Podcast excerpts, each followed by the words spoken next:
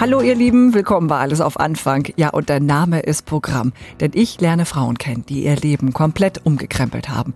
Die einfach beschlossen haben, ja, so geht's nicht weiter, ich mache was Neues. Unsere Frau heute hat das bisschen später gemacht, mit 70 Jahren nämlich. Kennen werdet ihr sie, da bin ich mir fast sicher. Immer wieder sonntags kommt die Erinnerung. Cindy Berger ist bei uns zu Gast. Wir haben so viel Blödsinn im Kopf gehabt. Man kann doch nicht ständig sagen, ich bin ein glücklicher Mensch. Und jetzt bin ich genauso. Jetzt sage ich auch, ich bin ein glücklicher Mensch. Aber es ist nie zu spät. Das habe ich jetzt, das habe ich wirklich gelernt. Alles auf Anfang. Der Neustart-Podcast vom NDR mit Ilka Petersen. Fünf Millionen Tonträger hat diese Frau als Teil des Duos Cindy und Bert verkauft. Ihr Schlager, immer wieder sonntags, war der Superhit der 70er. Und ihre persönlichen 70er Jahre, ja, die werden gerade zur Zeit ihres Lebens. Und ihr Neuanfang heißt, raus aus dem Saarland, rein ins Berliner WG-Leben und Senioren betreuen. Und genau das ist ihr persönliches Glück. Herzlich willkommen, Cindy Berger. Ja, hallo, ich freue mich auch. Ja, wir haben gerade äh, schon den Hit gehört, den Hit überhaupt immer wieder sonntags. Kommt die Erinnerung, so geht's ja weiter. Welche Erinnerung haben Sie an die Zeit, als dieser Song rauskam? Natürlich habe ich an die Zeit, an die 70er Jahre besonders äh, ganz tolle Erinnerungen. Also ich habe so immer das Gefühl, dass das überhaupt die schönste Zeit war. Die war unbeschwert. Wir haben so viel Blödsinn im Kopf gehabt. Wir hatten Erfolg. Wir waren mit den Kollegen unterwegs auf großen Tourneen. Da gibt's ja auch so ein paar Klischees, ne? wenn man sagt, die 70er und wir hatten Spaß und so weiter. Vielleicht können Sie uns ja mal so beschreiben, wie sowas ablief, wenn alle Schlagerstars beieinander waren und auf die Bühne gegangen sind. Ja, es gab ja diese berühmte Sendung ZDF Hitparade, in der wir dann 52 Mal vertreten waren. Und äh, also waren wir sehr oft in Berlin, haben natürlich nur den Schweizer Hof, äh, das Hotel kennengelernt und das Studio. Ansonsten hatten wir ja Probe. Aber äh, nach der Probe, Samstag, sind wir immer dann angereist und nach der Probe dann später die Sendung und so weiter und so weiter. Aber man hat sich da immer wieder getroffen. Und das war dann schon sehr familiär. Und ich muss auch sagen, wir haben dann viele Tourneen gemacht, mit Dieter Thomas Heck auch, sind wir alle zusammen in so einem Bus gefahren und äh, haben noch zwischendurch mal Autogramme gegeben. So, ich stelle mir vor, so ein Flower Power Bus. Ja, Und das war so ein, so ein Doppeldecker. Ja, richtig, äh, wo ja. wir dann auch oben draufstehen konnten und äh, Autogramme den Leuten geben konnten. Wer so. waren da noch alles dabei? Ach, das waren doch Jürgen Markus, Chris Roberts, Michael Holm. Äh, ach Gott, dann Mary Rose natürlich waren auch Frauen dabei.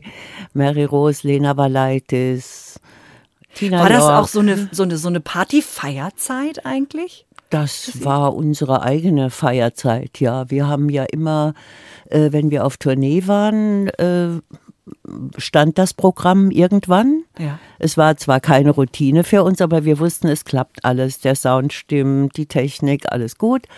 Und dann äh, haben wir alle unsere Auftritte absolviert und uns immer schon auf die Zeit danach gefreut, denn es wurde jeden Abend gefeiert im Hotel. Oh, ehrlich, das wäre auch meine Zeit Ja. gewesen.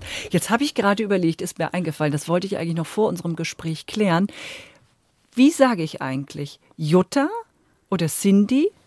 Ja, besser Cindy, weil Jutta ist sehr fremd. Äh, Jutta, mit Jutta sprechen mich äh, alle die Menschen an, die mich schon kennen, äh, als ich noch Kind war, als ich noch Aus der Jutta Zeit hieß. vor Aus Cindy der. Zeit vor Cindy und Bert, ja. Jutta Gusenburger, so ist ja der, Das ist mein bürgerlicher der Name. bürgerliche ja. Name. Genau, genau. Und dann, dann stelle ich mir das aber so komisch vor, wenn man mit so zwei Namen lebt. Und wenn, wenn jetzt die einen, ich glaube, die Senioren, äh, äh, die sie betreuen, nennen sie ja auch Jutta. Ja, die nennen mich Jutta, weil sie mich als Jutta kennen, Ja. weil ich mich auch bei Careship, das ist die Organisation, für die ich arbeite, äh, weil ich mich mit Jutta Berger vorgestellt habe und das sind alles junge Leute dort. Äh, die wussten auch nicht, wer ich bin. Ich wollte das auch nicht. Ich wollte also weder äh, jetzt Plus noch Minus. Ich wollte einfach ganz mich normal dort vorstellen. Aber es gibt jetzt sogar zwei meiner älteren Seniorinnen, muss ich sagen, es sind zwei Frauen, die mich gefragt haben, ob sie mich Cindy nennen dürfen. Ach süß. Ich möchte sie auch gerne Cindy nennen. Ja, ich glaube, es ist ja ganz ich gut. Finde, ich finde den Namen wunderbar. Deshalb bleiben wir jetzt auch noch mal bei der Zeit von Cindy und Bert damals. Wie kam das eigentlich dazu? Ja, das war auch eine sehr schöne Geschichte. Ich äh, habe immer gern gesungen und äh, zum Leidwesen meiner Eltern muss ich eigentlich sagen, denn äh, als ich noch ziemlich klein war, so sechs, sieben ungefähr, ich weiß nicht mehr wann genau, aber wenn meine Eltern irgendwo eingeladen waren zu einer Geburtstagsfeier oder Hochzeit und dort war irgendwie Musik, dann habe ich mich gerne dann dazu gesellt, Mhm. entweder zu dem Alleinunterhalter oder wer auch immer da war. Also es war im Und- Blut praktisch. Ja, und habe da immer mitgesungen. ja. ja. Ähm, äh, meinen Eltern war das eher ein bisschen peinlich, dass das Kind immer singt und die haben mich dann immer so zart wieder zurückgeholt. Dann habe ich, äh, gab es Nachwuchswettbewerbe, die ich so mit zwölf, in der Zeit zwölf bis 15 gemacht habe, wo mich mein Vater immer hingefahren hat. Das war dann auch in Hamburg, auch in Frankfurt. Und es winkte dann ein Schallplattenvertrag. Aber obwohl ich da immer gewonnen habe, äh, mit dem Lied am Tag, als der Regen kam, von Dalida, kennt jetzt heute leider Gottes auch niemand mehr. Aber mit dem Lied habe ich wirklich immer gewonnen, habe aber nie einen Schallplattenvertrag gekriegt und hatte dann irgendwann, habe ich das mal durchblickt und habe gesagt, ich glaube, die meinen das nicht so ernst und die wollen ihre Unterhaltung da und so. Und mein Vater hat sich schon gefreut. Äh, Ich sollte mich auf meine Schule konzentrieren und das habe ich dann auch gemacht. Und dann kam Bert. Hat geklingelt. Ja. Hat wirklich Ja, ne? geklingelt, ja. Der, der, ihm wurde irgendwie gesteckt, ich glaube vom Postboten, Ja. dass da eine tolle Sängerin ist. Richtig. So, dann hat er geklingelt, aber was hat er denn gesagt? Ich möchte, ich möchte Jutta mithaben. Ja, er hat sich natürlich erstmal vorgestellt, hat äh, erklärt, wer er ist und dass er auch aus Völklingen sah, stammt, aus einem anderen Stadtteil und äh, dass er eben eine Band hat und so weiter und so weiter und dass diese Band unbedingt jetzt eine Sängerin braucht für ein Engagement. Und da gab es natürlich große Diskussionen, äh, was besonders meinen Vater betrifft, der gesagt hat, das kann er sich überhaupt nicht vorstellen, dass ich in einem Tanzcafé auftrete, egal wie schön und wie großartig es ist. Es war wirklich äh, so das erste große Tanzcafé, was man sich so vorstellt. Und es war äh, für die Band war es wirklich sehr wichtig, dort einen Einstand zu finden. Ja. Ja, und irgendwann hat das Bert mit seinem Charme geschafft, meine Eltern zu überzeugen. Er hat meinem Vater äh, auch versprochen, dass ich immer pünktlich, also mein Vater wollte mich immer bringen und dann wieder abholen. Ja. Sie waren ja auch noch Und- minderjährig damals. Ne? Ja, ich war 17. Genau. Ja. Und damals war man ja erst mit 21 volljährig. Mhm. Also ich hatte noch eine lange Zeit, äh, gehorsam zu sein zu Hause, ja. Und äh, dann, nach allen Versprechungen, äh, ich war Feuer und Flamme, auch nicht nur in den Gedanken in der Band zu singen, sondern auch, Bert hat mir auch gefallen. Mhm. Und so war das alles sehr schön. Ja, das ist so lustig. Das äh, Einklingeln hat alles verändert. Dann Ja. gab es auf einmal Cindy und Bert. Und das ging ja am Anfang, äh, ja, ging es ruhig los, aber dann Mhm. kam ja wirklich dieser Einschlag. Wie war das damals? Naja, das war sehr schön natürlich, wenn man Erfolg hat, aber wir hätten lieber mit einem anderen Lied Erfolg gehabt. Wir haben ja mal angefangen mit, mit Titeln, unser erster Titel, auch unser zweiter noch, die klangen alle so ein bisschen nach Sunny and Cher. Ah, okay. Es waren also nicht so die gängigen Schlager zum Mitklatschen und was weiß ich. Ja. Und, aber unser Produzent hat uns überzeugt, dass wir sowas wie immer wieder sonntags bräuchten. Wir haben nicht dran geglaubt. Und äh, dann wurde es aber ein großer Erfolg und da ist natürlich, äh, da freut man sich. Das, das, ist ein, das ist eine Riesenfreude. Man kann es gar nicht fassen, dass man, wo man sonst, wenn wir aufgetreten sind, so einen Achtungsapplaus hat und dann kommt man wegen eines Liedes, kommt man dann und die, die Menschen springen auf und äh, sind so begeistert. Also das tut schon gut. Ja, das glaube ich. Es war dann aber ja so, dass auch die anderen Songs gingen ja auch dann in die Richtung. Ne? Man hat ja gemerkt, oh, das funzt mit Cindy und Bert und, und eben solchen Schlagern, mhm. wo die Leute ein Lächeln im Gesicht kriegen. Und dann ging das so weiter. War das für euch okay, obwohl ihr eigentlich andere Musik machen wolltet? Das war für uns okay, weil es eine Abmachung war. Wir mussten zu unserem Wort stehen, denn unser Produzent, wir haben immer wieder sonntags nur aufgenommen weil er gesagt hat, wenn das nicht euer größter Erfolg wird und kein Hit wird, dann werden wir in Zukunft nur Musik produzieren, die eben bei euch äh, an erster Stelle steht. Ach, okay. Und das hatten wir ihm zugesagt. Und nun hatte er aber recht. Aber ich muss auch sagen, das ist jetzt kein Verbiegen gewesen. Mhm. Also wir mussten uns jetzt nicht da furchtbar quälen äh, Spaniens Gitarren hinterher oder aber am Abend oder wenn die Rosen erblühen in Malaga zu singen, sondern wenn man, das ist es, wenn man fürs Publikum da ist und man merkt, man macht so vielen Menschen Freude. Und viele haben gesagt, einfach mit eurer Musik, da vergessen wir mal ein bisschen Kummer und Sorgen und wir singen mit und wir können dies und die Texte. Mhm. Und äh, das hat uns dann selbst Spaß gemacht. Was mich interessieren würde, wir haben ganz am Anfang über diese Zeit gesprochen, von diesem Doppeldeckerbus, wo es eben zu den Veranstaltungen geht, von dem Spaß, von den Partys damals. Ist das so, dass Sie heute so zurückblicken und immer noch mal so, ist da so ein bisschen Wehmut dann auch bei? Gerade wo wir auch gesagt, Sie sagten ja auch, das war die beste, allerbeste Zeit. Ja, ich bin aber eigentlich nur dankbar dafür. Wehmut kommt jetzt nicht auf, weil es mir ja heute, mein Leben gefällt mir ja heute auch. Besonders gut sogar. Aber äh, es war eine Zeit, äh, das, das finde ich wie so eine Auszeichnung, dass ich die erleben durfte, dass ich gerade in dieser Zeit äh, meine, meine besten Jahre verbracht habe. Bisschen wie ein Fotoalbum, was man aufmacht und sich darüber freut. Hm? So, aber jetzt nicht, dass ich jetzt der Zeit hinterher traure. Ich habe sie ja gehabt, kann mir niemand mehr nehmen. Und ich erinnere mich nur, natürlich erinnere ich mich nur noch an die tollen Sachen alles andere vergisst man, das vergisst man wirklich. Mhm. Alles, was vielleicht nicht so toll war, das vergeht. Mit den Jahren verfließt das alles und bleibt nur noch schön. Da sind wir bei einem alles auf Anfang-Moment gelandet, denn die 70er äh, äh, sind ja irgendwie insgesamt ihr Ding. Weil jetzt in den 70ern ja. haben sie alles nochmal auf Anfang im Grunde genommen gestellt. Richtig. Wann war dieser Moment? Der Moment war 2016 ist meine Mutter verstorben im Mai.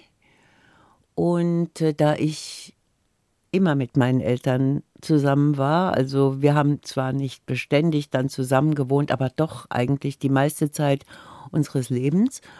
Und nachdem mein Vater verstorben war, das war 92, äh, bin ich, äh, war ich für meine Mutter da mhm. und habe dann auch in den letzten zwei Jahren, äh, als es meiner Mutter nicht mehr so gut ging, sie wurde 91, habe ich sie auch betreut und gepflegt und es war eine wunderschöne Zeit mit ihr, muss ich sagen. Also das war es ja. Ich hatte da eine richtig tolle Aufgabe. Meine Mutter hat mich gebraucht und ich war da. Das hat mir auch sehr gut getan, nicht nur meiner Mutter. Warum war das eine besonders tolle Ja, das ist, ist überhaupt, das ist so eine tolle Aufgabe, wenn man, wenn man was Sinnvolles machen will. Also das Singen ist ja schön. Man tut ja auch was für Menschen, die sich auch bei mir bedankt haben, immer, dass ich ihnen so viel Freude mache. Aber wenn man dann Menschen hilft, äh, dass man merkt, die Augen strahlen, wenn man kommt, und dann kommen solche Aussagen, äh, jetzt zum Beispiel von meinen Senioren, also sie hat mich, sie hat mir der Himmel geschickt. Hm. Äh, sie sind ja wie ein Engel für mich und die wirklich, äh, wenn ich einmal die Woche zu denen komme, das ist der Tag für diese Leute, die sonst alleine leben. Und äh, ja, das war, als dann meine Mutter verstorben war, ging es mir nicht gut. Da war erstmal meine Mutter weg und mhm. die Aufgabe hatte ich auch nicht mehr. Ja, weil und, diese Seniorenbetreuung kam ja erst später. Ja erst vorher später. war dieser Moment in Thailand. Da haben Sie äh, Ihren Sohn besucht? Ja, mein Sohn lebt ja in Vietnam und äh, der hat dann gemerkt, dass es mir nicht gut ging. Der war natürlich zur Beerdigung seiner Großmutter auch aus Vietnam da. Der hatte auch, wir, wir haben sowieso ein sehr enges Familienverhältnis. Leben noch gepflegt. Also das äh, war immer Familie ist ganz wichtig. Und äh, dann hat er gemerkt, mir geht's nicht gut und hat gesagt, komm doch mal zu mir nach Vietnam.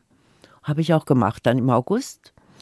Und er ist dann mit mir noch nach Thailand geflogen und hat mir seine Lieblingsinsel dort gezeigt. Koh Phangan heißt die. Ja. Die ist nicht so berühmt wie Koh Samui, sondern Koh Phangan ist mehr eine kleinere Insel. Und äh, ja, da hat es mir so gefallen, dass ich gedacht habe, warum soll ich nicht hier wohnen? Jetzt ist es gerade, kommt wieder der Winter und hm, also hier wird es mir gefallen. Immer schön. Mein Sohn hat mir dann noch so eine, so eine, äh, wie sagt man, Hängematte? Hängematte äh, zwischen zwei Palmen aufgehängt, herrlich. direkt am Meer. Da habe ich dann immer so runtergeguckt, die Leute liefen vorbei. Dachte ich, das ist ein Leben, das könnte ich jetzt mir gut vorstellen und das werde ich auch. Habe mit meinem Sohn gesprochen, der sagt, ja, dann sind wir auch näher. Ich komme ja dann auch wieder öfter vorbei, als ich nach Deutschland komme. Da kommt er so zwei, dreimal im Jahr. Da wollte er dann öfter hinkommen. Und ja, ich habe gedacht, das ist es. Hab wirklich, bin dort losgeflogen, sofort nach Hause und angefangen zu packen, alles aufzulösen. Ich hatte ja die Wohnung meiner Mutter aufzulösen. Ich hatte noch mit meinem äh, Lebensgefährten, mit dem ich aber da nicht mehr zusammengelebt habe, aber wir hatten noch äh, eine gemeinsame Wohnung, da musste ich dann auch alles in Ordnung Einfach bringen. weil das äh, auf dieser Insel so schön war, in dieser Es Hängematte. war einfach so schön.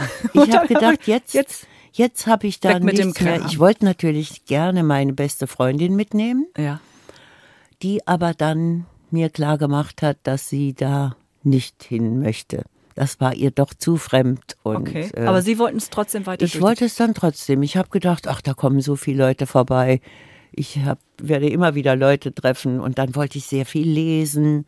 Immer nur lesen. Ich dachte, ich lese ein Buch nach dem anderen in diesem schönen Land und bin dann völlig entspannt. Und äh, jetzt wurde also fleißig ausgemistet.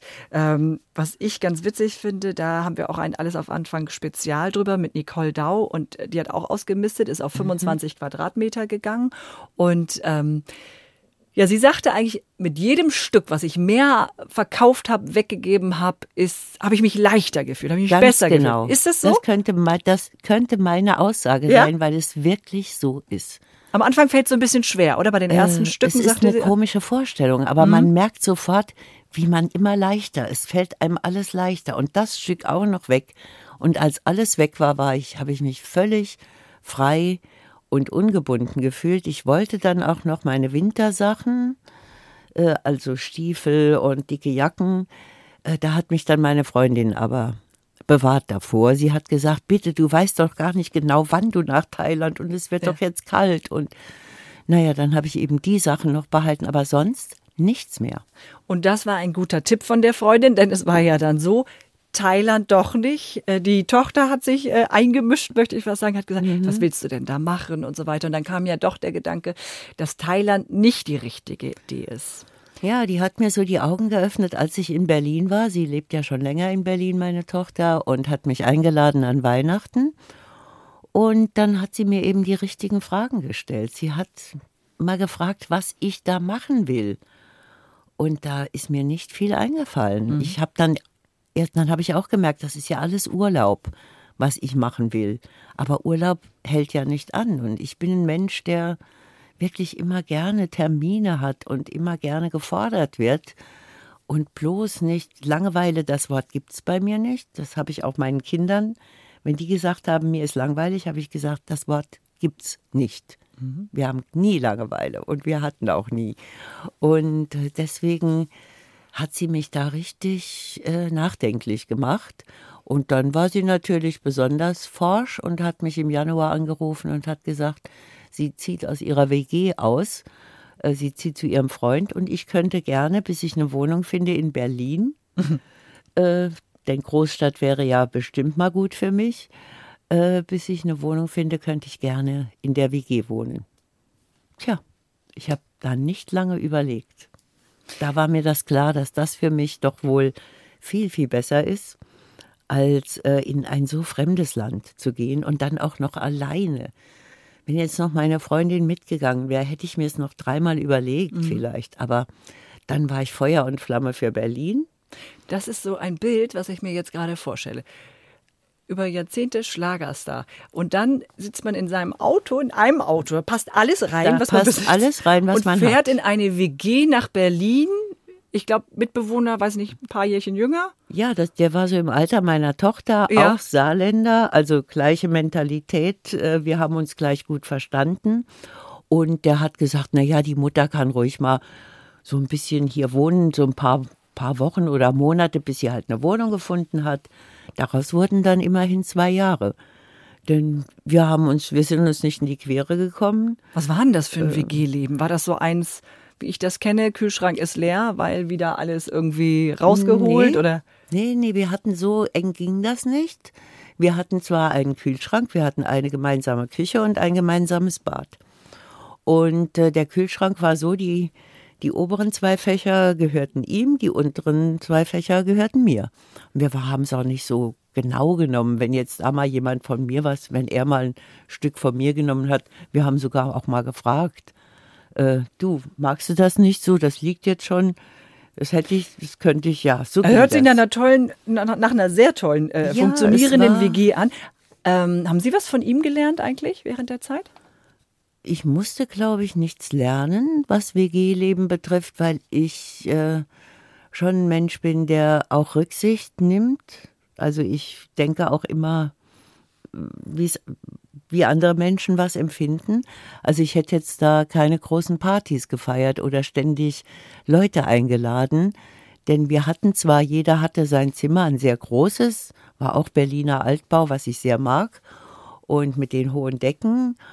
Und äh, ich habe mir das auch schön eingerichtet. Meine Tochter hat mir dabei geholfen. Also wir waren schnell, wir hatten schnell ein paar Möbel zusammen und ich habe mich da richtig wohl gefühlt. Ich muss das mal kurz, ich muss leider mal kurz einen Vergleich anstellen ähm, mit Frauen Anfang 70, die ich so kenne.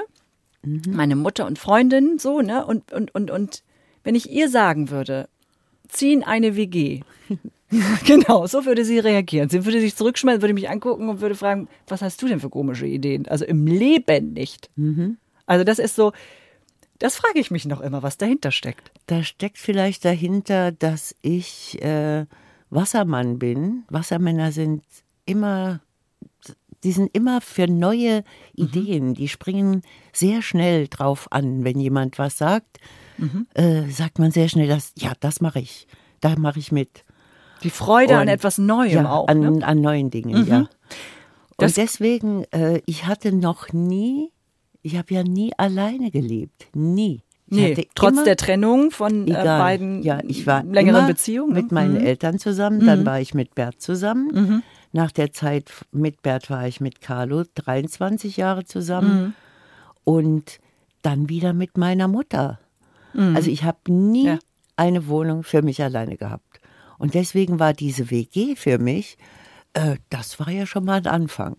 Und ich hatte ja äh, wirklich vor, mir ganz schnell eine Wohnung zu suchen. Aber nachdem das uns beiden da recht gut ging und er auch nie gesagt hat, äh, sag mal, such mal was, äh, ja, dachte ich gut. Aber irgendwann kam dann doch, dass er mal mich angesprochen hat und gesagt hat, ja, ich will ja jetzt nicht drängen, aber äh, ich äh, habe da was vor mit der Wohnung, vielleicht ziehe ich auch noch mit meinem Freund zusammen und so. Und da war bei mir wieder, da kam dann auf, jetzt muss das aber ganz schnell gehen. Also erstmal war ich schockiert. Ich habe gedacht, hier bleibe ich für alle Zeiten. Und dann wollte ich aber ganz schnell. Und in Berlin eine Wohnung finden ist nicht einfach. Nee. Und ich hatte wieder Glück. Meine Tochter hatte, hatte einen Arbeitskollegen, der gerade seine Wohnung verlassen hat, weil er zu seiner Frau gezogen ist und ihr so erzählt hat, er zieht jetzt aus in Steglitz. Und meine Tochter gleich Moment und Mama kommt. ja. Und dann habe ich mir die Wohnung angeguckt, war voll begeistert und äh, bin jetzt wirklich äh, hundertprozentig ein glücklicher Mensch in dieser Wohnung. Auch wegen des äh, äh, neuen Jobs, kann man, ja, kann man Job zu sagen, klar. Seniorenbetreuerin. Das hat schon früher begonnen. Das war schon während meiner Zeit in der WG. Okay, da fing das an, Da genau. fing das schon an. Und Warum unbedingt die Betreuung? Sie haben ja schon erzählt, die, der Mutter zu helfen, äh, hat schon so viel gegeben und, und, mhm. und, wahrscheinlich haben Sie auch viel gelernt in der Zeit, ne? wie das wichtig auch, das ist, ja. dass jemand hat. Was genau gibt Ihnen diese Arbeit? Ja, das gibt einem das Gefühl, dass man zu was nutzt, also nützlich ist, dass man was tut, auch für seine Mitmenschen und nicht nur für sich alleine. Ich hätte ja nur an mich zu denken. Ja. Den ganzen Tag nur an mich an mich, dass es mir gut geht, was ich heute wieder mache. Aber der Tag hat 24 Stunden. Und wenn ich davon fünf Stunden mit Senioren beschäftigt bin, habe ich immer noch wahnsinnig viel Zeit, mein Leben zu genießen, mich mit Freunden zu treffen. Und das mache ich auch äh, in viel größerem Maße als früher. Denn heute habe ich die Zeit dazu und ich, es wird mir ja in Berlin auch alles geboten. Wenn man in der Provinz gewohnt hat, war das nicht so einfach, aber heute äh, wissen wir manchmal gar nicht, äh, wo wir hingehen, ob wir das machen oder jenes machen und zu dem Konzert und das Musical und mhm. ja, und das äh, ist ein wunderschönes Leben. Man tut etwas und man merkt, man ist wirklich für andere Menschen da, man wird gebraucht, das ist auch wichtig. Also ich glaube, ab einem gewissen Alter äh, wird man auch dann träge, wenn man sich auch nicht mehr gebraucht fühlt. Mhm. Oder man wird auch vielleicht einsam. Das, das ist ja das Problem der heutigen, ja, der heutigen Zeit, dass äh, viele ältere Menschen alleine leben, wenn sie nicht ins Heim gehen. Und das Heimleben ist nun nicht, ich kann jetzt, es gibt sehr, sehr gute und tolle Heime, aber man fühlt sich nicht daheim weil mhm. es ähnlich so wie im Krankenhaus, man wird ja gut betreut, man kriegt sein Essen, man hat alles, äh, aber äh, ja, man ist eben nicht mehr, man hat nicht sein Zuhause. Was bedeutet denn Zuhause? Zuhause ist sehr wichtig. Also ist für die älteren Menschen sehr wichtig, die, die wollen halt, solange es irgendwie geht, auch wenn sie dann, wenn der Partner verstorben ist, sie wollen alleine eben dann in der Wohnung oder in dem Haus leben. Und dafür äh, gibt es dann so Leute wie mich, die dann vorbeikommen und schauen und ihnen Gesellschaft leisten. Ich gehe mit meinen Senioren gerne mal ein Eis essen, Kaffee trinken. Mhm. Ich bringe sie zum Arzt oder, wir, oder zum Friseur oder wir reden nur oder wir spielen was. Mhm. Ich koche für die, ich mache auch Haushalt. Es gibt ja, das ist ja auch, wir, unser, ja, wir haben uns Lebensfreude äh, als, als Stichwort genommen, dass wir Lebensfreude bringen den älteren Menschen. Und das kann man auch bringen, indem man mal schön aufräumt bei ihnen und nach dem Rechten guckt und Dinge erledigt, die sie nicht mehr können. Und das alles andere machen sie ja noch. Mhm. Da gibt es noch Leute, die sind mit in den 80ern und die sind noch sehr fit, die können noch, die gehen auch noch selbst einkaufen und mit anderen gehe ich zusammen einkaufen. Und es ist einfach eine wunderbare Beschäftigung. Ich kann das nur jedem raten. Viele Rentner sagen ja, sie haben gar keine Zeit mehr. Das ist auch schön. Das finde ich toll, dass die jetzt so viel Programm haben. Aber ob das wirklich so ein tolles Programm ist. So das, sinnhaft ist? Ja, also sinnhaft bestimmt nicht so sinnvoll, äh, als, als wenn man jemandem helfen kann sondern ob das auch wirklich so ist oder ob das mir so konstruiert ist. Mhm. Ja, ich bin Rentner, aber ich habe gar keine Zeit. Ich mache ja dies, ich mache ja jenes, mhm. ich treffe mich mit dem und treffe mich. Aber man kann ja nicht nur sich jetzt nur mit Freunden treffen und jeden Tag äh, sowas einrichten. Entweder macht man sich dann selbst sein Programm und hat Hobbys und das kann auch sehr schön sein. Aber ich habe nun mal keine Hobbys in dem Sinn.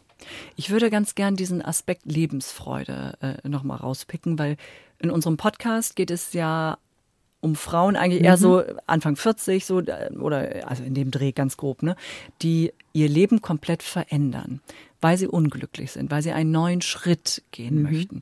Vielleicht können wir darüber sprechen, wie das mit den Senioren ist. Also sie unterhalten sich ja auch viel.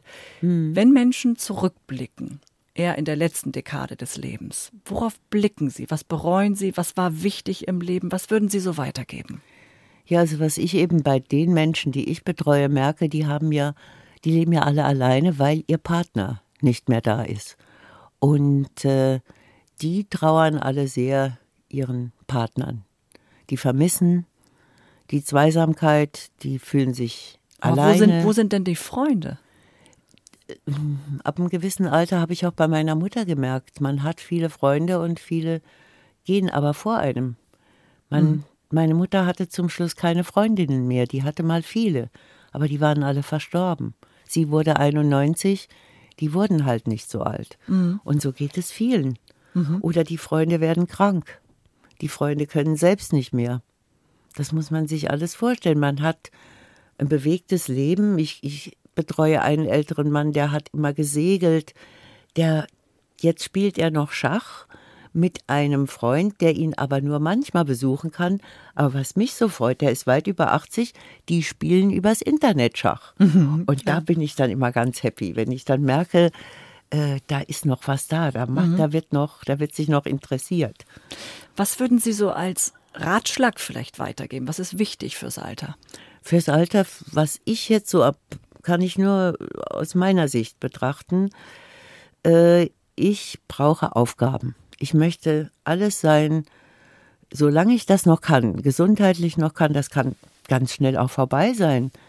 Aber solange ich das kann und mich wohlfühle, möchte ich gebraucht werden. Egal von wem. Man kann Kinder hüten, man, viele haben ja auch Enkelkinder und viele tun es ja. Und viele tun es ja gerne. Und äh, deswegen, von denen braucht man gar nicht reden. Die haben ihre Beschäftigung, die haben ihre Aufgabe, die helfen ihren Kindern, damit sie ihre Berufe ordentlich machen können und die Kinder trotzdem gut betreut sind. Aber äh, jetzt, So, äh, wenn man das nicht hat, dann sollte man es so machen, wie ich es gemacht habe. Ich habe im Internet geguckt, was gibt's, was kann ich machen, was würde mir Spaß machen. Und habe mich einfach bei Careship vorgestellt und das Programm hat mir gefallen.